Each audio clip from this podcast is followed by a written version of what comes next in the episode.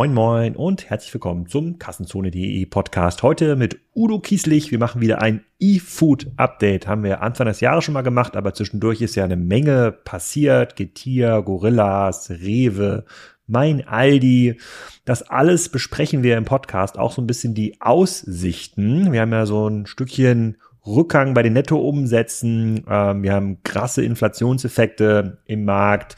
Wir schauen uns an, welche Konzepte trotzdem stark wachsen, wer da wahrscheinlich gewinnt und was Udo machen würde natürlich als Lidl-Chef, die einzigen, die ja noch keinem Chip im Online Grocery Delivery Spiel haben. Udo war wieder hervorragend vorbereitet. Wir haben den Podcast live aufgenommen im Büro, also live mit Gästen bei uns im Spriker Büro im Rahmen der Seamless Konferenz letzte Woche in, äh, in Berlin. Das war sehr unterhaltsam. Machen wir, glaube ich, demnächst mal wieder.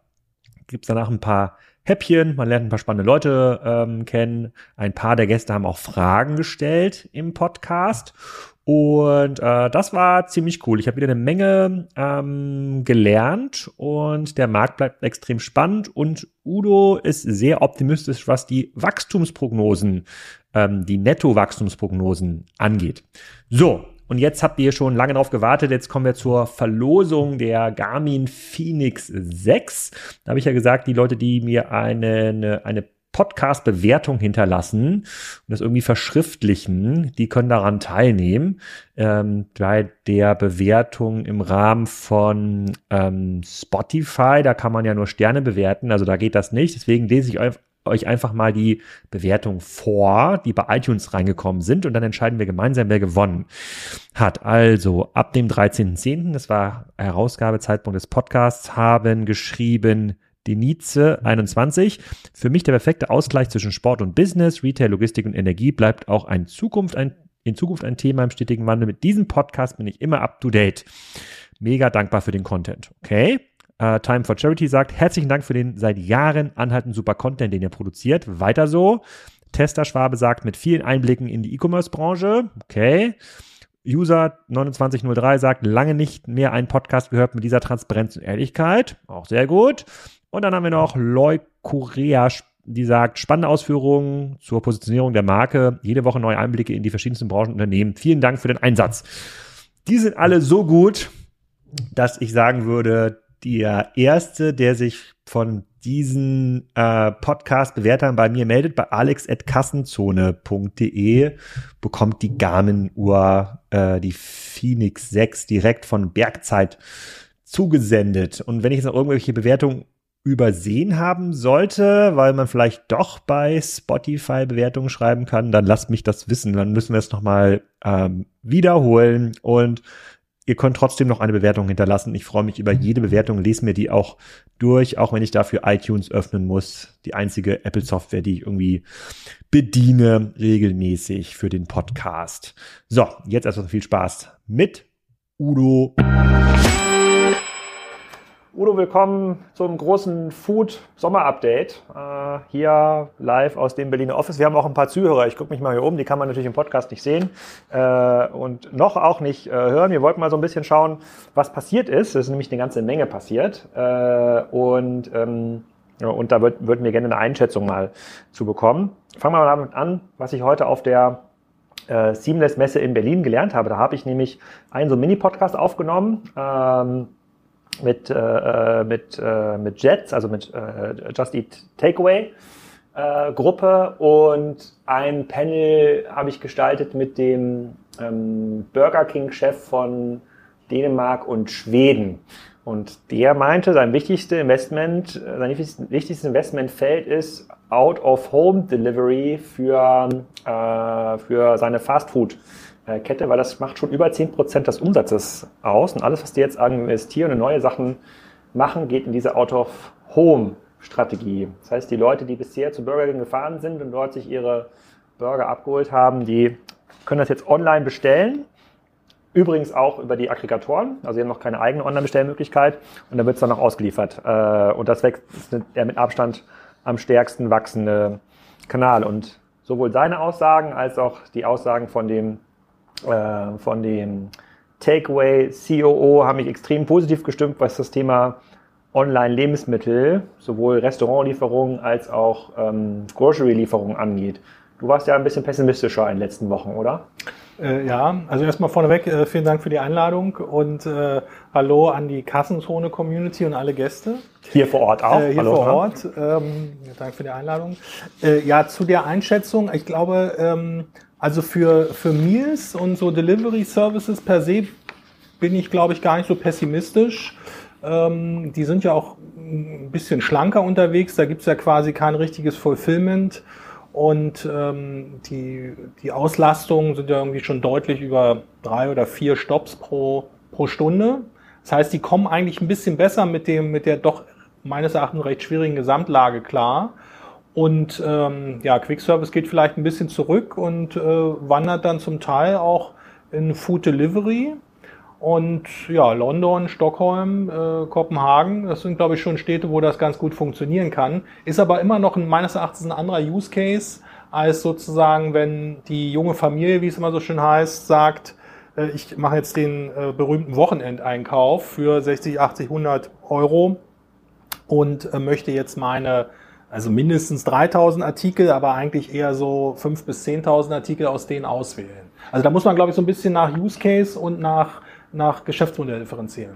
Aber der Just Eat, äh, oder nehmen wir mal Jets als Abkürzung, äh, der Mensch meinte, das ist ein deutsches Phänomen, weil in den Auslandsmärkten, insbesondere in der UK, zum Beispiel in deren App, ist, sind ja schon die großen Supermarketten eingebunden. Da kannst du natürlich schon aus den großen Supermärkten über die Just Eats App äh, bestellen. In Deutschland ist das noch nicht so. Ich glaube, du kannst jetzt bei Käfers, kriegst du, glaube ich, in der Lieferando App, kannst du mitbestellen. Bei ein paar Spätis in Berlin kannst du, glaube ich, auch äh, mitbestellen. Jetzt haben sie, ich glaube, in Berlin hat Lieferando auch noch zwei äh, Dark Stores für so ähm, für so Mediamarkt-Kram, Föhn, ha Haarbürste, gut, das ist eher so DM-Kram, aber das geht schon auch. Also es scheint sich ja so ein Stückchen zu, zu mergen. Ja, ähm, also äh, das ist ja auch in letzter Zeit so verkündet worden, ja. Äh, ich glaube, Uber Eats und Getty und Gorillas haben auch eine Kooperation hier. Äh, äh in UK, Tesco und Waitrose, die haben sich sozusagen verheiratet mit, mit Lieferdiensten. Ähm, ich meine, zum Testen äh, ist das, glaube ich, fair und man hat dann auch wieder ein schönes äh, Promotion-Thema. Ähm, viel aufbauen müssen die beiden Partner nicht. Ja, das eine Netzwerk fährt eh die ganze Zeit durch die Stadt, der andere hat seine seine Stores und sein, seine Läden sozusagen auch da und dann wird das getestet. Und die Story ist ja meistens, dass man so inkrementell äh, ein paar Sachen dazu kauft und, ähm, und sozusagen da Synergien nutzt. Äh, aber meistens ist es ja so, dass die in, vor allem in UK die großen Anbieter ja schon selber extrem große reine E-Food-Plattformen haben, als zum Beispiel Tesco äh, oder Ocado mit Waitrose. Ähm, also die machen das, um zu testen. Ich glaube aber nicht, dass das sozusagen eine, eine dominante Form annehmen wird. Das, das deckt, glaube ich, eher so ein paar spezielle Use Cases und Nischen ab. Okay, ähm, ja, das letzte, was ich noch gelernt habe von ihm, ist, dass, ähm, dass immer mehr Dark Kittchens gibt, die halt mit vielen Labeln parallel ähm, arbeiten und dann äh, ähm, hatte ich mir, und die kann man auch mieten, also es gibt da quasi eine ganze Industrie, die sich darauf spezialisiert hat. Dann habe ich gedacht, okay, da könnten wir die Udo, Alex, äh, Pasta-Küche äh, machen und dann so ein Dark Kitchen mieten und hier samstags, sonntags das ausliefern aufgrund der großen Influencer-Präsenz, die wir in den sozialen Medien haben. Und dann meinte er, nee, ist auch zu kurz gedacht, weil mittlerweile äh, man müsste eher das, ähm, die Udo, Alex, ähm, Pasta, das Pasta-Franchise bauen, was dann andere lizenzieren, um dann Udo, Alex, Pasta zum Beispiel in Kiel zu verkaufen. Also es gibt da quasi mittlerweile eine mehrstufige, eine mehrstufige äh, Wertschöpfungskette verschiedener Dienstleister und ähm, das führt dann dazu, dass es einige, einige Dark Kitchens gibt, die teilweise 10 bis 15 Brands gleichzeitig kochen und verkaufen und dann in der Lieferando-App ja, gelistet sind. Also vorstellen kann ich mir das schon. Äh, gibt ja jetzt auch in den letzten Wochen hier in der VC-Szene, äh, ich glaube so Joint Investments von, ich glaube Lakestar und noch ein paar andere, die, die auch in ja so so Promi-Startups in, äh, investieren, wo quasi Social-Media-Stars, kennen die ja gar nicht alle, sind ja, ja schon viel zu alt, ähm, aber dass sozusagen die Generation Z mit ihren so Social-Media-Stars, dass die sich verbünden mit äh, ja, Food-Startups, die dann halt für vier Wochen einen Burger rausbringen oder für vier Wochen eine Pizza, äh, sozusagen viral gehen, äh, ob das jetzt national ist oder in bestimmten ähm, Verticals oder in bestimmten Regionen, muss man sehen. Also ich kann mir das schon vorstellen, weil natürlich dann das, das ganze Marketing-Spend wegfällt. Aber wie gesagt, das ist, äh, das ist, glaube ich, ein anderer, ein anderer Use Case. Und wenn jetzt sozusagen die Familie um die Ecke kommt und sagt, hier, deine Frau und sagt, Alex, was wollen wir jetzt am Wochenende essen? Dann kannst du der jetzt nicht sagen, äh, du, wir bestellen jetzt hier bei äh, Dagi äh, die Pizza, äh, weil die gerade bei TikTok promotet wurde. Da sage ich natürlich, das musst du doch wissen. Aber nein, kleiner Spaß. Äh, die, äh, die, ähm, okay, verstehe ich. Aber es ist sozusagen, es wächst da so ein Stückchen, äh, so ein Stückchen zusammen. Ähm, dann würde ich einmal sozusagen die klassische, unsere klassische Liste abarbeiten, aber ich würde hinten anfangen heute und zwar mit dem IPO von Instacart.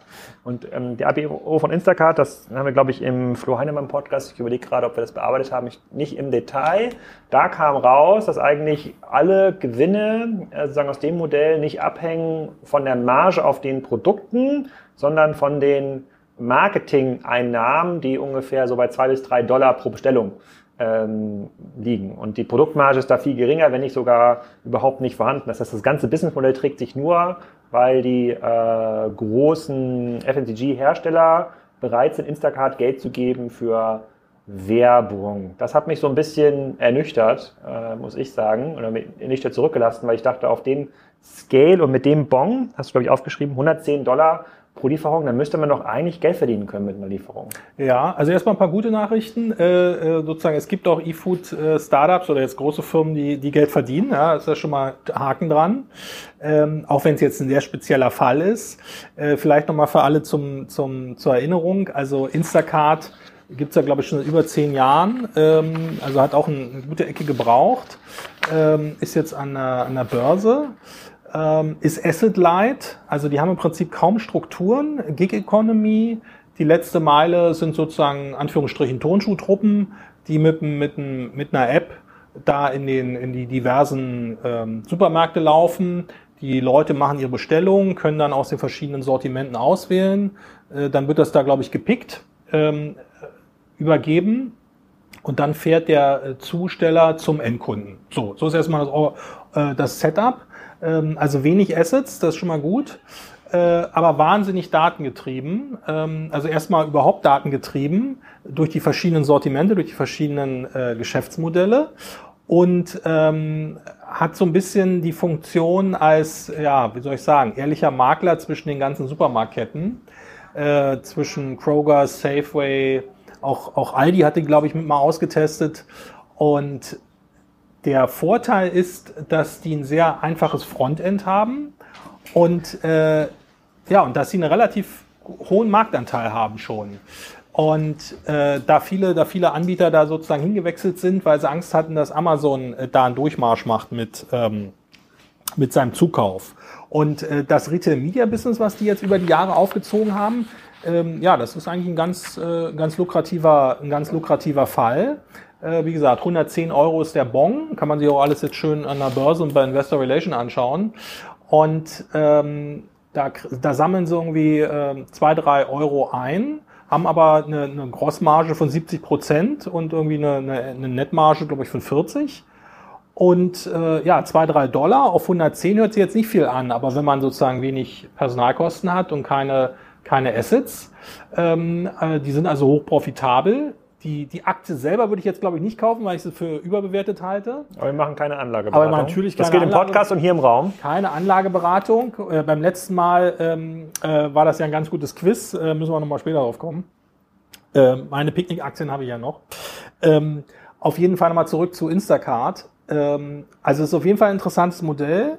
Die Werbetreibenden, also äh, äh Coca-Cola, Kraft, ähm, Mars und wie sie alle heißen, äh, die können jetzt sozusagen verschiedenste Werbeformate dort buchen.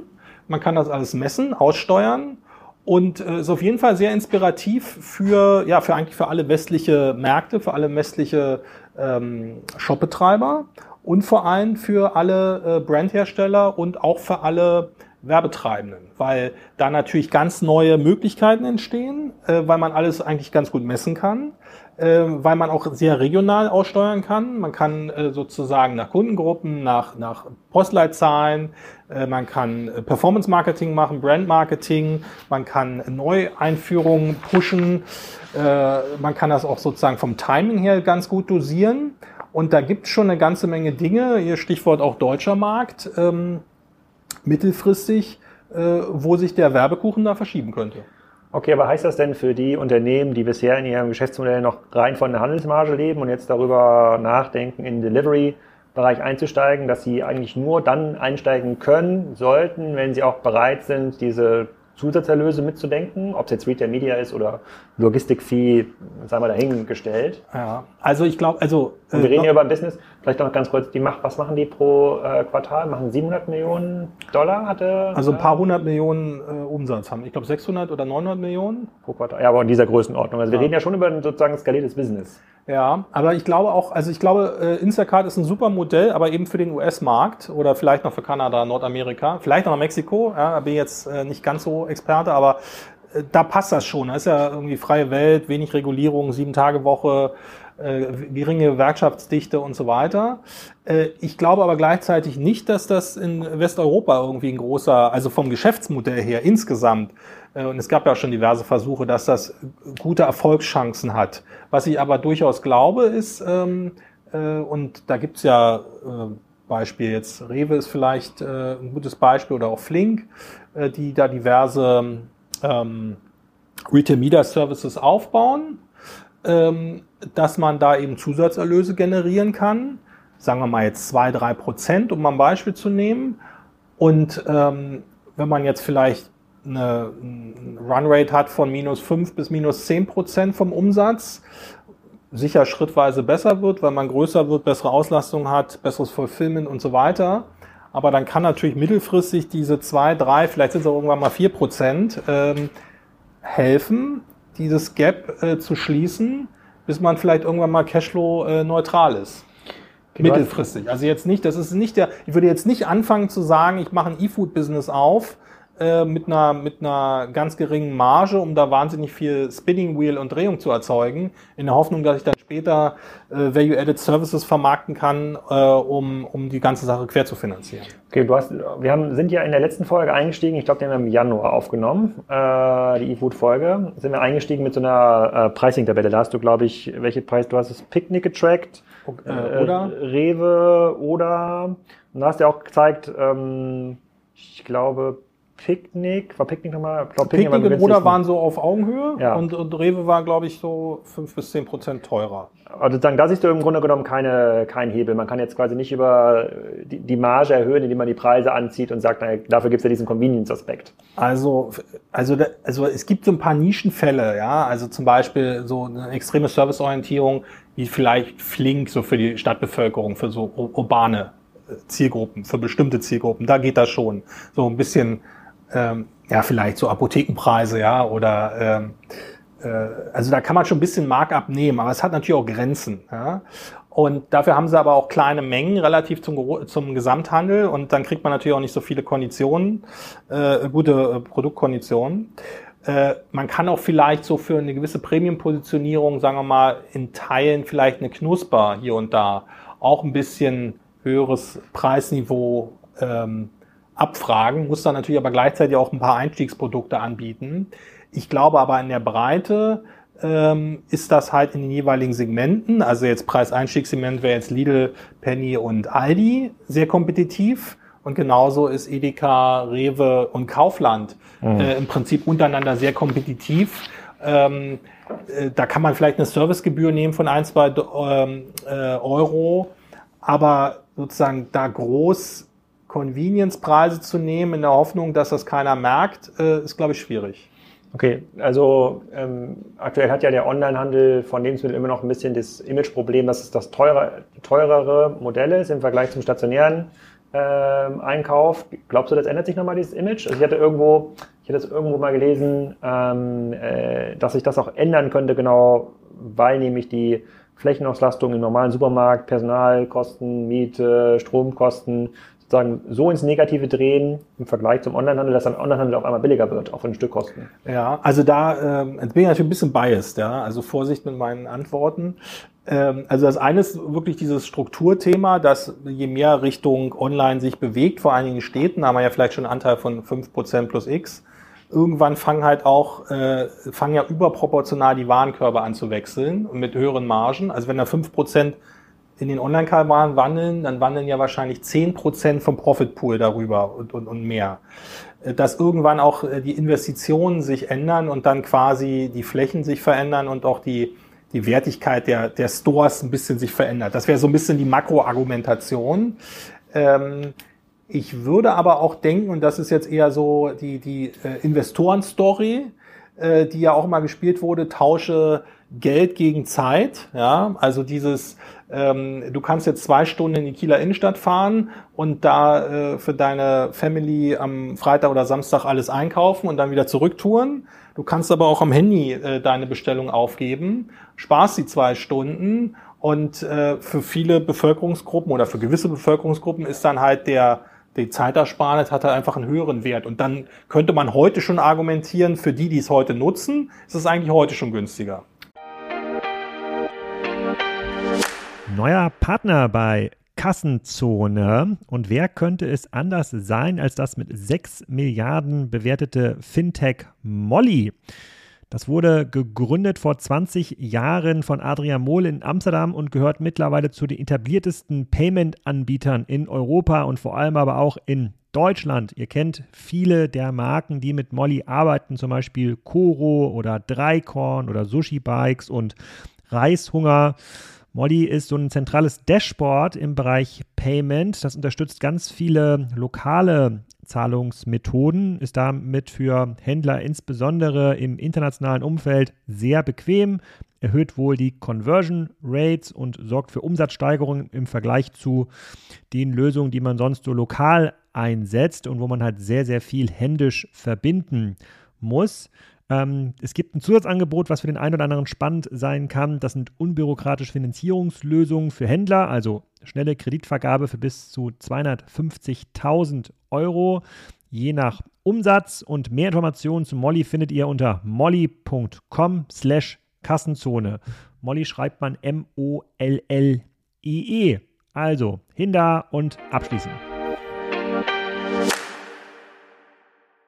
Die, die Bevölkerungsschicht, die aber in Vollkosten rechnet, scheint mir noch ein sehr kleiner Teil zu sein. Die meisten fallen ja doch für die 50 Cent Butter Ersparnis durch die ganze Stadt. Das wäre jetzt meine Mutter. Das hat auch der von, das hat auch der, das hat auch der Mann von Burger King äh, gesagt, der Carsten, dass äh, wenn das sozusagen so Standardprodukte sind, der bei der Whopper dann irgendwie 50 Prozent billiger ist, auf der anderen Seite von Aarhus oder in Kopenhagen fahren die Leute halt zwei Stunden Auto. Das ist dann irgendwie, äh, dass die Vollkostenbetrachtung scheint dann für einige Kundengruppen tatsächlich exklusiv zu sein.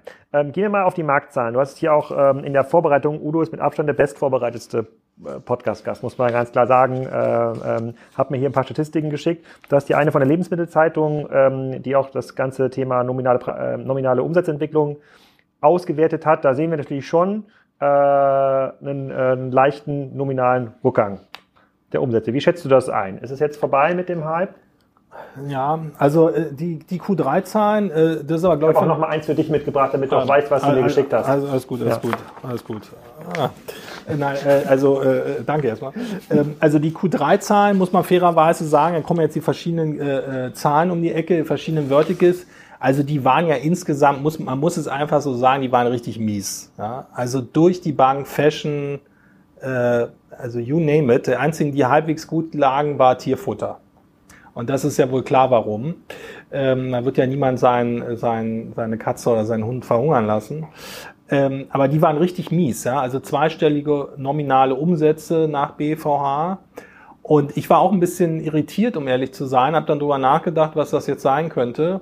Und das zerlegt sich hauptsächlich so in zwei Blöcke. Also wir haben immer noch eine, bei Lebensmittelpreisen Wahnsinn, eine zweistellige Inflation gehabt, zumindest Q3 noch. Und äh, Kaufkraft ist, ähm, also die Einkommen sind fünf Prozent gestiegen, also die realen Preise im Prinzip fünf Prozent gestiegen.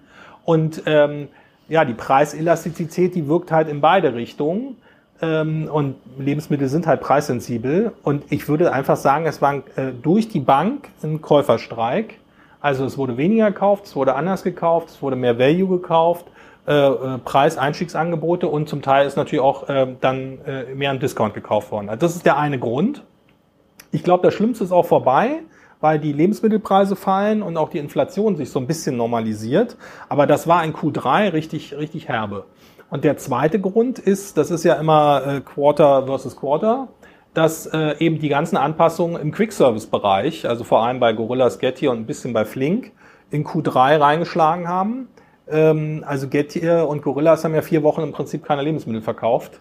Äh, der Shop war offen, aber wir hatten keine frische Ware. Und war, das, war das nur hier in deinem Betrachtungskorridor, äh, nee, so Berlin oder? Also war das? das? war, ich glaube, deutschlandweit. Ähm, das hatte aus Handelsplatz. Da sehe ich auch Lieferanten äh, hier mitsitzen, äh, ähm, möglicherweise. Die und, werden hier nicht genannt, aber war und deutschlandweit. Das, und das okay. finde ich zumindest schwierig, wenn man kein Brot und keine frische Ware hat. Dann kann man jetzt auch schwer erwarten, dass die Leute kaufen. Und als dann äh, wieder Working Capital da war, äh, dann war der Ware, der, das Sortiment wieder voll. Äh, das wäre jetzt, glaube ich, so die mhm. zweite Hälfte der Story. Und, und der letzte Aspekt, das muss man, glaube ich, auch sagen, ich weiß nicht, wie es jetzt äh, euch geht oder den Hörern geht, aber ich glaube, es ist äh, extreme Verunsicherung äh, auf der Käuferseite insgesamt. Äh, Weltwirtschaft, Inflation, Krieg, politische Verhältnisse sind jetzt auch nicht wahnsinnig stabil, muss man sagen. Und ich glaube, da kommt halt äh, sehr viel zusammen. Also bestimmt so also ich kann mich jetzt nicht, vielleicht 1989 und 9-11, aber so auf dem Niveau bewegen wir uns jetzt eigentlich. Ähm, und das alles zusammen hat dann dazu geführt, dass meines Erachtens insgesamt eine starke Kaufzurückhaltung war. Okay, also Q3 23 ist das 9-11 des Online-Lebensmittelhandels. Nehme ich mal mit, das könnte ja auch der Titel des Podcasts äh, werden.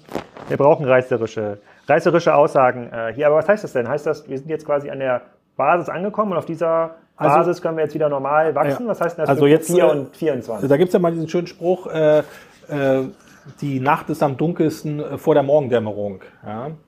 Und, Wo gibt es den Spruch? Äh, doch, doch. Äh, gibt's, äh, Herr der Ringe. Herr der Ringe. So, okay. ähm, Herr der Ringe sogar ist das. Na gut. Auf jeden Fall, also ich würde da ein bisschen für Optimismus werben. Ich glaube, äh, die Produktpreise gehen jetzt auch überproportional zurück, beziehungsweise normalisieren sich. Ja? Discountpreise werden gesenkt. Inflation kommt zurück. Äh, die Rewe und Picknick expandieren zum Beispiel, also Ausweitung der Liefergebiete. Ähm, also die Exits sind jetzt auch größtenteils durch. Ähm, das heißt, wir sind jetzt vielleicht auf einer etwas niedrigen Baseline, aber ich glaube schon, dass jetzt auf Sicht für 2024 die Vorzeichen auf geringerem Niveau besser sind, äh, ist zumindest meine, meine Einschätzung. Und die strukturellen Faktoren, die jetzt äh, für eFood sprechen, die sind ja überwiegend weiter ähm, aktiv. Aber was heißt denn das, ähm, wenn man jetzt mal in absoluten Volumina ähm, rechnet? Du hast, äh, wir haben, glaube ich, irgendwann zusammen ausgerechnet, dass wir jetzt so bei drei, vier Milliarden im E-Food sein müssten, in sozusagen Grocery E-Food ja. in, in, in, Deutschland.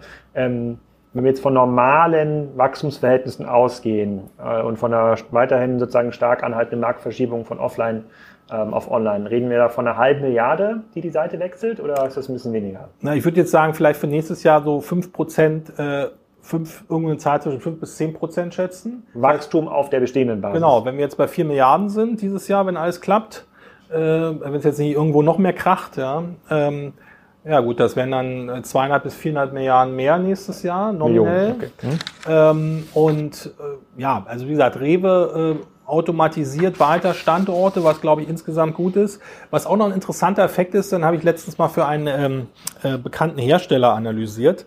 Und zwar äh, 2021 war die Abdeckung in Deutschland Liefergebiete irgendwie 25 Prozent aller aller Größ, also aller Haushalte konnten überhaupt hatten mindestens einen Lieferservice. Ja. Gehör, zählt dazu dann auch schon ähm, Rewe Click und Collect? Ähm, das kann ich jetzt nicht verbindlich sagen, aber mindestens ein, nee, ich, nee, ich glaube richtig Lieferservice. So. Jetzt sind Ohne wir, Bofrost und Eismann. Genau. Jetzt sind wir ungefähr bei 40 Prozent. Ja. Also selbst Ceteris Paribus, wenn alle weiter so einkaufen wie immer, einfach durch die Tatsache, dass die Liefergebiete größer werden, sind wir jetzt bei 40 Prozent und äh, mittelfristig, äh, also Aussage hier von Frederik Knaut von Picknick, aber auch von anderen, stre streben wir an, ungefähr 50 Prozent der Haushalte überhaupt erstmal den Lieferservice anzubieten. Das heißt, wir kriegen sozusagen schon einen gewissen Rückenwind, selbst wenn alle weiter so einkaufen wie immer, durch die Tatsache, dass Liefergebiete erschlossen werden. Also heute habe ich in der Zeitung gelesen, Picknick expandiert äh, im äh, Kreis Gütersloh. Ja. Äh, ich wette, die haben da noch keinen Service oder wenn dann nur vielleicht Rewe. Und durch solche strukturellen Verbesserungen steigt natürlich der E-Food-Umsatz auch weiter. Weiterhin gilt ja, es gibt ja jetzt eine neue E-Food-Studie, die wir zusammen mit Apinio gemacht haben. Da habe ich auch schon mal den Vordruck geschickt. Die dürfte live sein, wenn jetzt dieser Podcast rauskommt. kommt. Ich überlege gerade. Ja, aber dann verlinken wir sie zum Beispiel äh, als, als Download. Weiterhin sind die meisten Kunden, die offline einkaufen, ja unzufrieden mit dem Offline-Einkauf. Das heißt, dieser underserved Market, du sagst ja 60 Prozent haben noch gar nicht die Möglichkeit zu Genau, kaufen. genau. Und auch, auch wenn jetzt, auch die, also die, auch wenn die wollen, können die gar nicht. Das heißt, wenn alleine die Liefergebiete sich jetzt verdoppeln würden, dann kämen da schon mal drei bis vier weitere Milliarden hinzu. Weil die Kunden, die sich heute schon unzufrieden fühlen, äh, ob egal ob es bei Rewe, Edeka oder bei Lidl äh, ist, die würden dann automatisch switchen. Genau, also äh, äh, der Kern sind meistens so die A, A oder B-Städte, ja, also sagen wir mal so Top 7 und jetzt erweitert auf Top 20 und dann halt noch das Umfeld um die Top 20 Städte drumherum. Also das wäre jetzt Berliner Speckgürtel, das wäre jetzt ähm, Umfeld von München, Umfeld, äh, Picknick ist ja zum Beispiel noch gar nicht stark in Süddeutschland, ja, haben da entsprechende Pläne, die sie auch garantiert umsetzen. Und dann immer quasi sowohl die Städte als auch dann die, die Speckgürtel bis zu einer gewissen Dichte. Und ähm, dann ziehen natürlich auch andere Wettbewerber nach, ob sie wollen oder nicht. Und das führt allein dazu, dass, äh, dass eben neue leistungsstarke Angebote da kommen und die werden dann eben äh, äh, wahrgenommen. Jetzt hatten wir bis zur letzten Folge noch gar nicht so stark das Thema Inflation thematisieren müssen. Und ähm, auch An Anbieter wie zum Beispiel Knusper haben ja auch ein sehr, sehr hochwertiges Sortiment Wert gelegt. Und jetzt nehme ich ja wahr aus der Presse und aus den einzelnen äh, Consumer-Paneln, denen ich so folge, dass die Kunden dann doch wieder weggehen von der Bio-Salami äh, zur Consumer-Salami, so. Äh, glaubst du, das bleibt so oder ändert, ändert sich damit auch das Angebot der Online-Lieferdienste? Ähm, also man kann natürlich alles messen äh, und äh, die Leute im Einkauf, äh, die sind jetzt auch nicht auf den Kopf gefallen. Ja, die haben da äh, Renner-Penner-Listen, Dashboards und äh, wenn sie gut sind, dann äh, die haben ja auch die Nase im Wind sozusagen, lesen Zeitungen, sprechen mit den Leuten, haben die Dashboards und können dann relativ schnell sehen, äh, wie sich das verschoben hat. Das hat sich ja schon seit Mitte letzten Jahres ganz krass verschoben. Da hatte ich ja mal diesen Gag, äh, die Leute kaufen kein Rind mehr, sondern nur Schwein.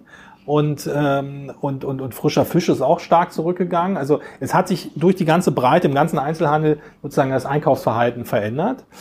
Und ähm, also wie ich es vorhin schon sagte, ja, Preiseinstiegsprodukte, Eigenmarken ganz stark, ähm, Family Packs, äh, Schlagwort also immer Value, ja, was auch immer das dann heißt.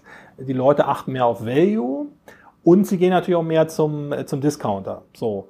Und äh, wer da ganz stark drunter leidet, sind halt so Dinge, wo ich jetzt äh, vollkommen unpolitisch sagen würde, da kann man auch zur Not drauf verzichten. Ja, also irgendwie die vegane, nicht, die vegane Wurst oder was das? Und das hier in Nee, Berlin. äh, äh, also, also diese ganzen Substitutsprodukte, die sind halt nice to have, aber sind auch nicht ganz günstig, ja, und tendenziell ein bisschen höherwertig, kleine Portion, hoher Preis. Und der ganze Biofachhandel leidet ja extrem.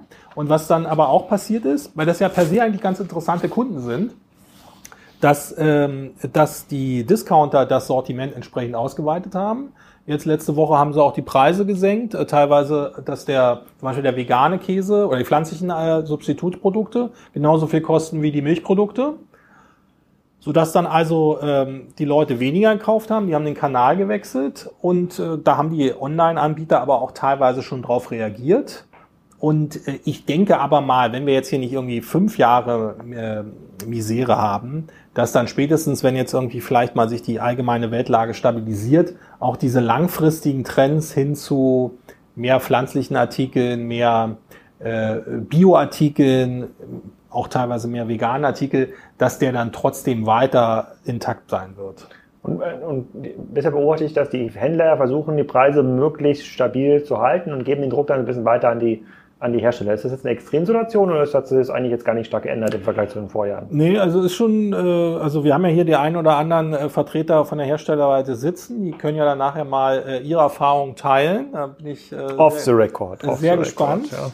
Aber äh, also es ist natürlich schon Hauen und Stechen, ja. Also die ähm, äh, die speziell, glaube ich, die Vollsortimente, also Edeka Rewe, die haben ja nicht nur das Problem, dass die Preise stark steigen und die Herstellermarken entsprechend die Preise erhöht haben, äh, sondern dass auch die, die Kunden wirklich den Kanal wechseln. Also dass die Kunden sagen, klar haben die auch Eigenmarken und die gucken wir uns mal an, aber es gibt ja auch äh, starke Marktanteilsgewinne von äh, Lidl und Aldi, ohne dass sie eigentlich irgendwas gemacht haben.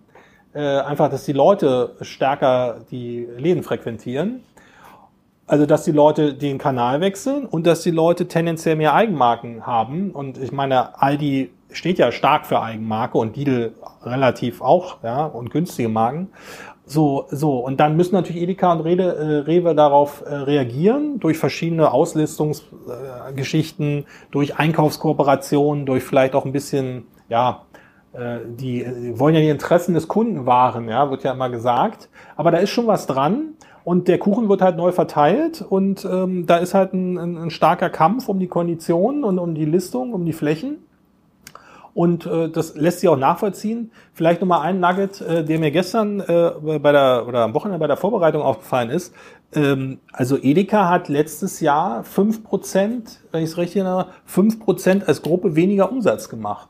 Und das ist ja der größte, also je nachdem, wie man rechnet jetzt, aber ein, ein großer ähm, großer, kompetenter Retailer und die haben letztes Jahr fünf Prozent weniger Umsatz gemacht. Also 2022 Kalender. Genau. Und wenn, ich glaube, 60 Milliarden ungefähr haben die Umsatz und äh, 5% weniger.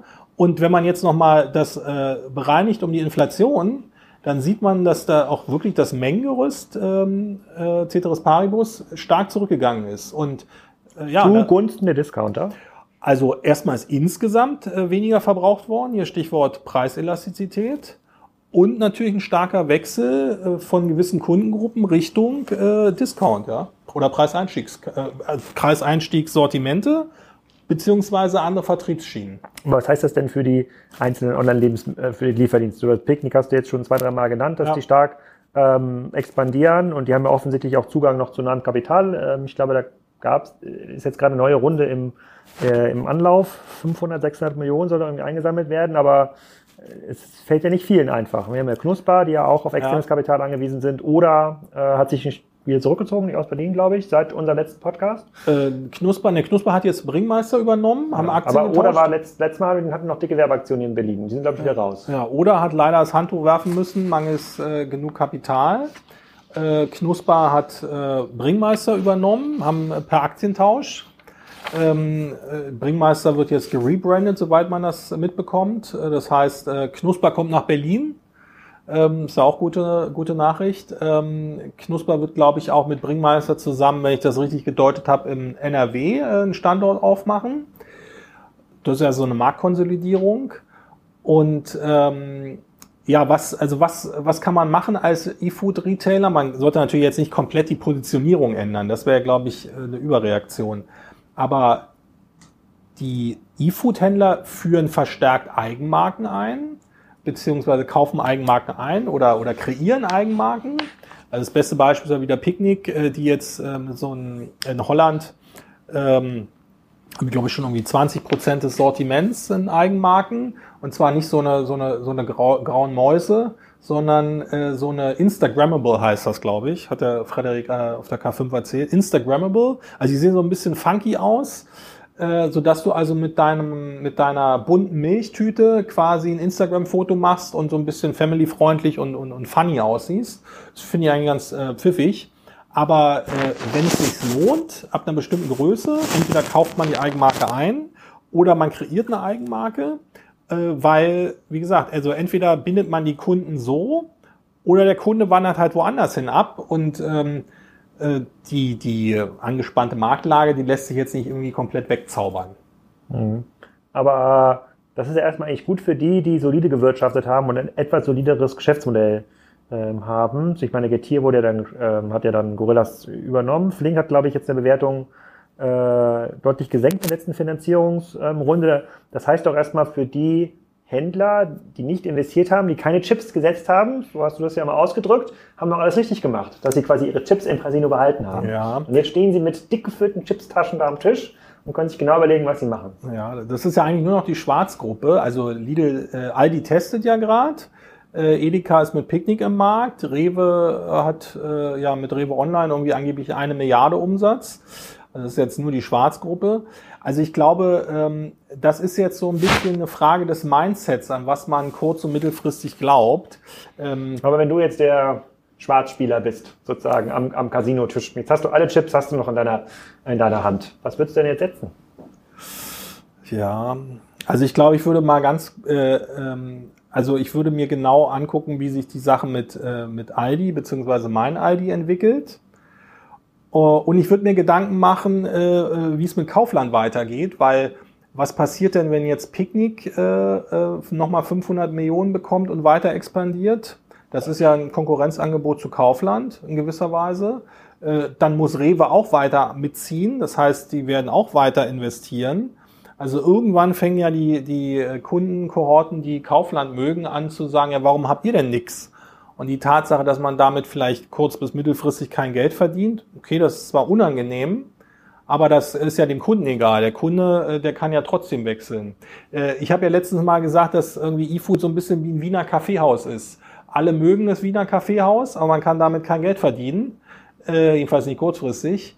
aber trotzdem mögen alles Wiener Kaffeehaus. Und irgendwann kommt der Punkt, wo es wahrscheinlich günstiger ist, ein eigenes Angebot zu testen oder an den Markt zu bringen, als sozusagen ganze Zeit zu sagen, man kann jetzt komplett kein Geld verdienen und dann lassen wir mal die anderen das machen. Jetzt hast du dich ja schön rum, drum rum geredet. Jetzt ist, bist du aber dann mal so, mit den Chips am Tisch. Nee, also wann? Du sagst äh, ja nicht ob, sondern wann.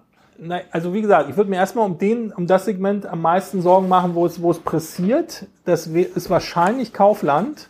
Mhm. Äh, und würde mir aber mit einem Auge mal angucken, was da bei ID rauskommt. Weil man muss ja. Was willst du denn, bleib mal kurz bei, was willst du bei Kaufland konkret tun? Also das ist das alte Real. Ja. Sagen, was würdest du jetzt konkret da tun? Würdest du jetzt Lebensmittel ins Angebot nehmen? Äh, also, ich, also, wenn man ein bisschen testen will. Und denke dran, aufgrund des Podcasts wurden schon viele PowerPoint-Folien ja. gestaltet in Unternehmen. Ja, Kriege ich ja wieder erwähnt. Äh, na, also, was man auf jeden Fall machen kann, das hat ja auch Amazon jetzt gemacht. Äh, ich habe mich mal gefragt, warum jetzt erst. Ähm, man kann ohne viel Risiko, glaube ich, einen Eigenmarken äh, im Trockensegment auf dem Marktplatz aufschalten. Haben die jetzt ein paar hundert äh, SKUs live genommen, Preisniveau ein bisschen über Lidl und Aldi, äh, also Trockensegment, so Erdnüsse, Pasta, äh, Fischkonserven, äh, Tee, Schokolade. Das kann man, glaube ich, wenn man, also das geht jetzt wahrscheinlich nur für Kaufland als Marktplatz und für Amazon als Marktplatz. Das kann man, glaube ich, anbieten, weil man kann es gut kalkulieren, hat wenig äh, Logistikaufwand und kann es immer ins Paket reinnehmen. Das ist, glaube ich, ein No-Regret-Move. Aber das ist ja nur so ein, so ein Teilsegment.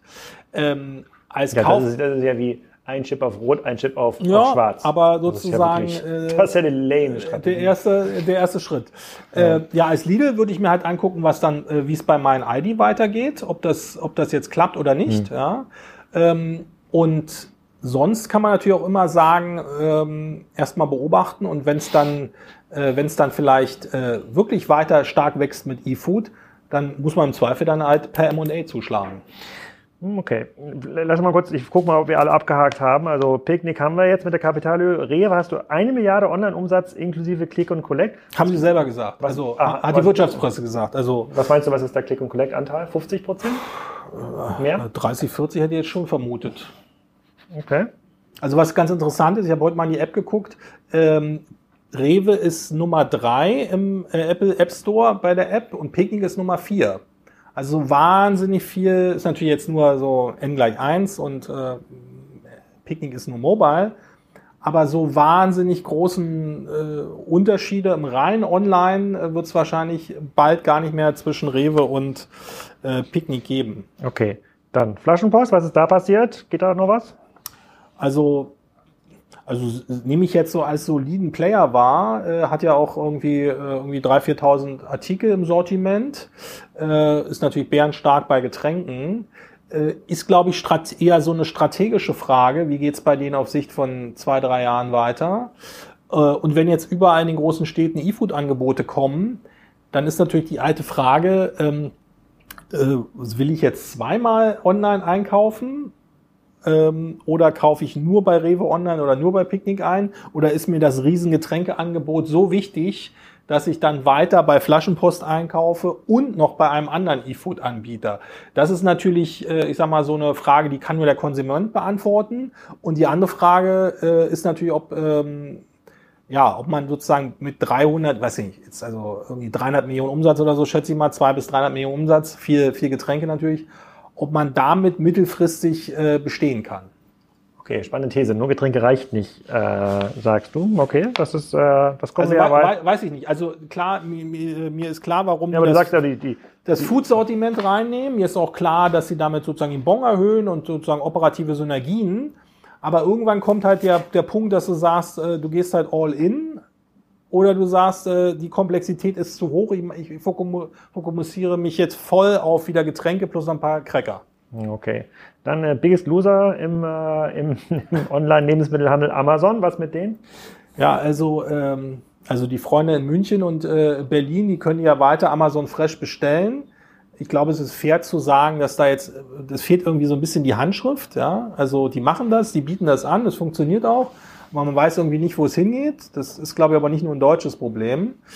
Äh, und die einzige Neuigkeit, die es gibt, aber die ist, glaube ich, auch äh, hatte ich ja vorhin schon gesagt, diese Eigenmarken von Amazon, dass sie jetzt mehrere hundert Brands äh, laufen haben. Ich glaube, das gibt es sogar auch in London. Also ich habe jetzt auch eine Marketingkampagne, ich weiß gar nicht, ob es Essentials oder Basic heißt.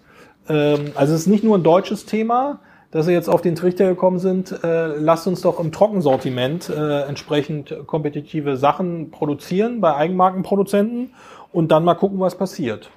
Okay. Gut, dann, ich habe hier noch in deinen Unterlagen gefunden, du hast auch noch ein Zitat vom Schwarzgruppen-CEO, hast du mit reingeschrieben. Ja. Und er schreibt, wir wissen deshalb ziemlich genau, was da funktioniert und was nicht zum Thema E-Food. Und was da zurzeit noch nicht funktioniert, ist das Geld verdienen. Das ist jetzt, glaube ich, für die Top-Talente bei der Schwarzgruppe rund um das Thema E-Food kein ja. schönes Zitat gewesen. Na gut, das hat er ja gesagt, also ist ja nicht von mir. Ähm, aber was ich, äh, was ich doch interessant finde, ist, äh, also ist fast schon kurios, dass, äh, ich habe das ja vorhin schon mal angedeutet, also die Schwarzgruppe sagt, wir können damit jetzt kein Geld verdienen oder wir sehen jetzt keine Perspektive. Und das sind ja, die haben ja auch einen guten Markteinblick und, und gute Leute. So. Äh, Picknick sagt genau andersrum. Wir glauben da mittelfristig dran. Wir sammeln jetzt nochmal mehrere hundert Millionen ein und die Investoren sind ja auch nicht auf den Kopf gefallen und analysieren das äh, und sagen im Prinzip mittelfristig, äh, äh, wir glauben an den Break-Even. Also genau die entgegengesetzte Position. Und, und Aldi sagt, die ja auch Top-Leute haben und auch die ähnliche Daten haben und ähnlich gute Einkaufskonditionen, die sagen, wir wissen es nicht, wir testen. Also das halte ich schon für eine, interessante Spreizung. Äh, und wie es ausgeht, wissen wir wahrscheinlich in, in ein, zwei Jahren. Hm. Vielleicht eine Frage zu Picknick. Äh, glaubst du, Picknick ist ein Exit-Case? Wenn sie die Millionen eingesammelt haben und jetzt äh, auch deployen werden in den nächsten Jahren, ist das dann so ein Case, wo dann die Schwarzgruppe dann irgendwann doch sagt, auch wenn jetzt Edeka drin ist, naja, kaufen wir? Also Edeka hat bestimmt ein paar Vorkaufsrechte, aber ähm, also wenn die jetzt mal Richtung, also ich glaube noch, also wenn die vielleicht mal irgendwann eine Runrate haben von, von minus fünf Prozent oder so, ja, äh, ähm, also äh, äh, schwarz. Nee, äh, Picknick. Also wenn die vom Umsatz nur noch vielleicht, wir haben ja vielleicht jetzt minus zehn Prozent ungefähr, so aufs Portfolio gesehen. Haben 1,2 Milliarden Umsatz, ja, äh, 10 Prozent vielleicht, äh, in Deutschland ist glaube ich 15, jetzt in Holland ist es ein bisschen besser. Also sagen wir mal in der Gruppe 10 Prozent. Das heißt, sie verbrennen 100 bis 150 Millionen äh, Cash jedes Jahr. Äh, jetzt sammeln sie wieder 500 Millionen ein. Äh, aber wenn sie irgendwann mal Richtung 5% Cash Burn gehen, da fehlt ja dann nicht mehr viel, plus Retail Media, plus irgendwelche Synergien, Skaleneffekte, Einkaufskostenvorteile, dass man sagt, in ein paar Jahren könnte das eine schwarze Null sein. Und dann sind das vielleicht zwei, drei Milliarden Umsatz. Das ist dann der größte E-Food, das größte E-Food Asset in Europa. Wenn dann irgendjemand sagen will, da fehlt mir was im Portfolio, sei das jetzt Kompetenzen oder in der Strategie, ähm, und aufbauen geht nicht mehr, dauert ja viel zu lange, äh, ja, dann bleibt ja nur noch M&A. Das heißt, aus, aus, aus, wenn du nochmal auf deine Frage zurückzukommen, also entweder werden die irgendwann gekauft, oder, das wäre natürlich der andere Fall, da kenne ich mich jetzt aber in Holland nicht gut genug aus, dass sie sagen, äh, wir bringen das als äh, Consumer Story äh, End-Consumer-Story, die ja jeder kennt, an die Börse. Ähm, es ist ja nicht ungewöhnlich, dass man äh, Verlustunternehmen äh, an die Börse bringt, aber mit, mit, mit mittelfristiger Perspektive. Und dann sagen die Leute, Mensch, äh, Picknick äh, kann ich jetzt auch als Aktie kaufen. Okay, ich, ich, weiß nicht genau, wie viel bisher in Picknick reingeflossen ist. Sagen wir mal, vielleicht sind 500 Millionen schon reingeflossen oder ein bisschen ja, mindestens, mehr. Ja. Aber 500 Millionen, 500 Millionen nehmen Sie auf. In deiner Kalkulation kommen Sie damit, sagen wir mal, 3 Milliarden. So, man hat eine Milliarde investiert, um auf drei Milliarden zu kommen. Wenn man es kaufen müsste am Markt, ist man dann wahrscheinlich bei vier bis fünf Milliarden. So, ist also deutlich billiger, jetzt was aufzubauen für alle M&A-Berater, die da. Äh, aber ich glaube, aber wenn du jetzt aufbaust, man sieht ja auch, äh, Picking hat 2017 angefangen. Von natürlich hatten die schon so ein Blueprint und ein Modell, aber im Prinzip haben sie 2017 angefangen. Jetzt ist 2023. Ähm, bis 2027 wollen sie irgendwie 700 Millionen haben in Deutschland. Als Gruppe haben sie jetzt 1,2 Milliarden. Das heißt, es dauert schon fünf, sechs, sieben Jahre, bis du ein, zwei Milliarden Umsatz hast. Ja. Das finde ich schon relativ langwierig. Also das heißt, wenn du jetzt Mhm. anfängst, selbst wenn du einen Sack voll Geld hier rauflegst und tolle Einkaufskonditionen und tollen Brand hast, das dauert ja Jahre, bis du, bis du eine Milliarde Umsatz hast. Also das Okay. ist wahrscheinlich für den einen oder anderen zu langsam. Fair enough. Vielleicht noch ein, zwei Community-Fragen, bevor wir die Fragerunde hier eröffnen. Ich kann mein Handy leider nicht sehen. Wie spät ist denn äh, ungefähr? 7 Uhr was? Okay. Okay, 50 Minuten sind wir schon. Doch jetzt endlich einen Use Case gefunden, der mir die, den Kauf einer Uhr rechtfertigen würde. Während eines Podcasts bräuchte man die. Okay, äh, drei kurze Fragen aus der Community, die sich bei LinkedIn, du hast unter deinem LinkedIn-Post das nämlich gesammelt, habe ich gesehen, ähm, gefragt wurden. Was passiert mit Oatly? Haben wir ja schon hier Ja. in dieser Runde öfter besprochen. Ähm, sieht jetzt nicht mehr so gut aus vom Business Case. Ja, Sah ja. noch nie gut aus vom Business Case, aber Also äh, ich bin jetzt ja kein Hafermilch-Experte. Äh, ähm, aber ist natürlich das Produkt beziehungsweise die, das Vertical ist natürlich immer noch wahnsinnig äh, populär. Ich glaube sogar bei, bei Quick Service, äh, bei Gorillas und Flink sind ja die Hafermilchprodukte irgendwie die Topseller. Ja? Aber man kann damit irgendwie kaum Geld verdienen, jedenfalls nicht als Brand, äh, weil viele Eigenmarken, viel Konkurrenz, äh, ja, wenig Proprietäres. Die haben eine, eine Grossmarge von 20 Prozent. Äh, die Dollar, die Aktie steht bei unter einem Dollar. Äh, Cash reicht noch irgendwie drei, vier Quartale. Also ich würde vermuten, dass entweder in, vier, in einem Jahr Schluss ist oder dass halt ein großer Konsumgüterhersteller um die Ecke kommt und sagt, äh, das ist ein super Brand, ein bekanntes Portfolio, wir übernehmen das für einen symbolischen Preis und führen das dann fort. Also auch wieder sozusagen diese typische Story, als Produkt toll, äh, als Aktie eine Katastrophe. Mhm. Okay, keine guten Aussichten für die Oatly-Aktionäre, die hier, äh, die hier mithören. Ähm, dann, wir haben das am Anfang schon sozusagen kurz, kurz spaßenshalber genannt, äh, Bofrost.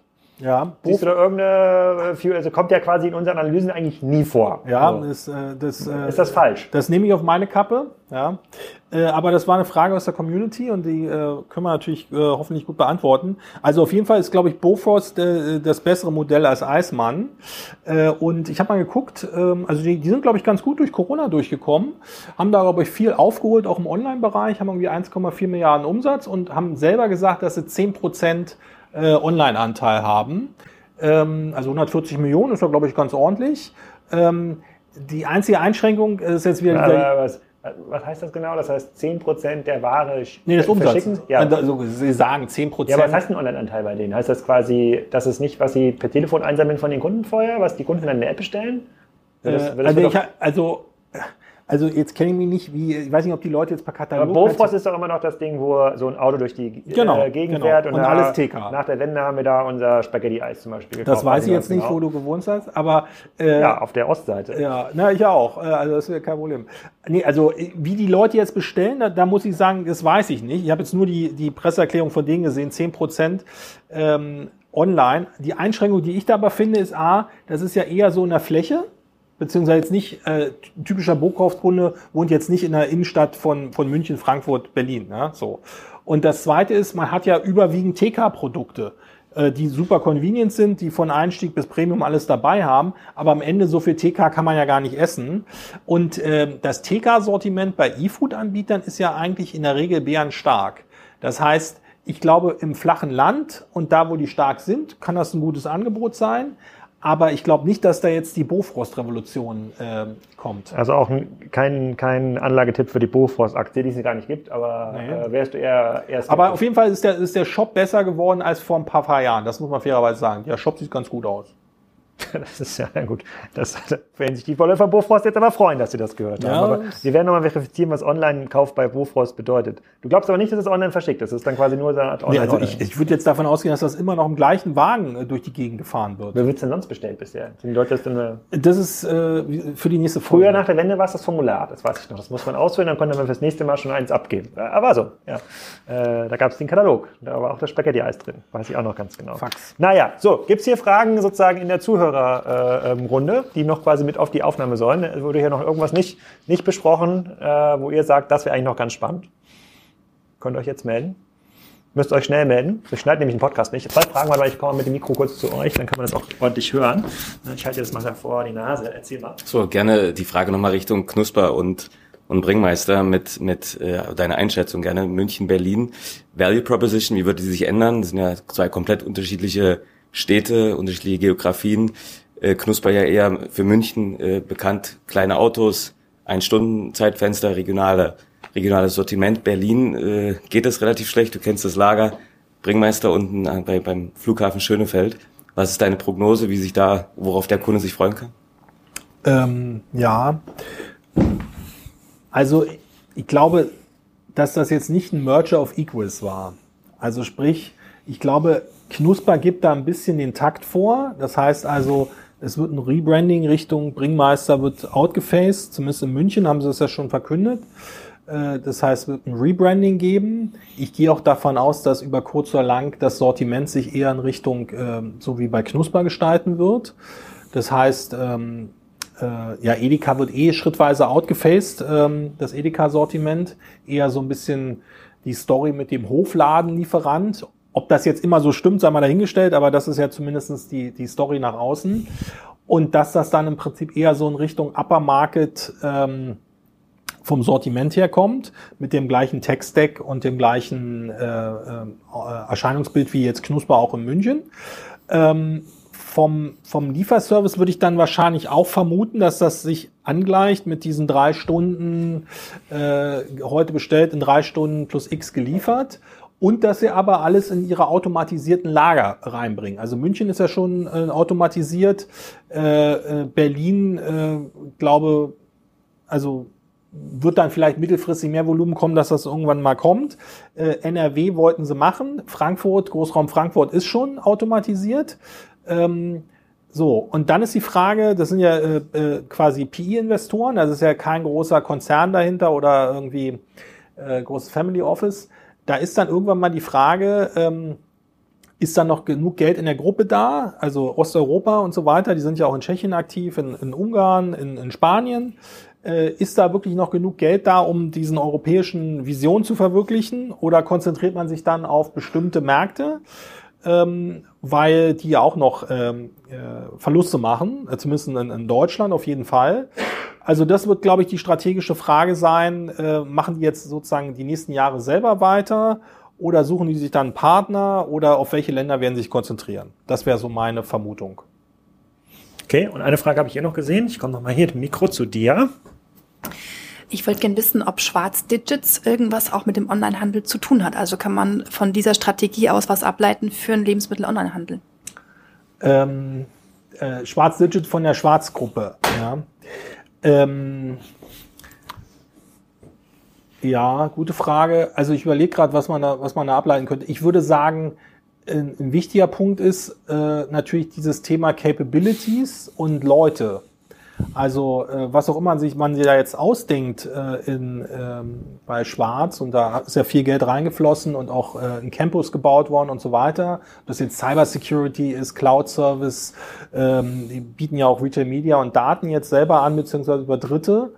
Ähm, mag alles interessant sein, das kann ich jetzt nicht beurteilen, aber ich glaube, was äh, wichtig ist, dass man sich halt auch klar ist, man braucht die Leute, man braucht die, die Professionals, man braucht die zum Teil auch in den jeweiligen Standorten und man braucht natürlich auch Software, äh, was dann wieder heißt Product und IT. Und ähm, da ist ja insofern interessant, dass man zwar sagt, okay, E-Food äh, finden wir jetzt zurzeit nicht so äh, interessant, aber gleichzeitig hat man ja ein Riesenteam rund um äh, die Kaufland-Marktplatzplattform, äh, was glaube ich auch sehr leistungsstark ist, äh, als auch diese ganzen anderen Services, die jetzt durch die Presse gegangen sind. Also ich würde mal abwarten. Ähm, ich würde das jetzt nicht komplett belächeln, sondern das ist, glaube ich, schon von langer Hand durchdacht.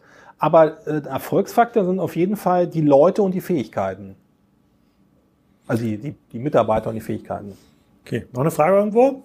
Da ist noch eine Frage. Ich komme zu dir. Die Stimmen sind natürlich alle verstellt. Man kann jetzt aufgrund der Stimme nicht zurückschließen, wer hier fragt. Ich würde mit dir nochmal zurück an den Roulette-Tisch gehen. Amazon Go und äh, dergleichen. Draufsetzen oder eher nicht? Äh, ja, also draufsetzen jetzt aus Sicht. Investieren oder lohnt sich? Wird sich das durchsetzen? Also, also erstmal Dank für die Frage.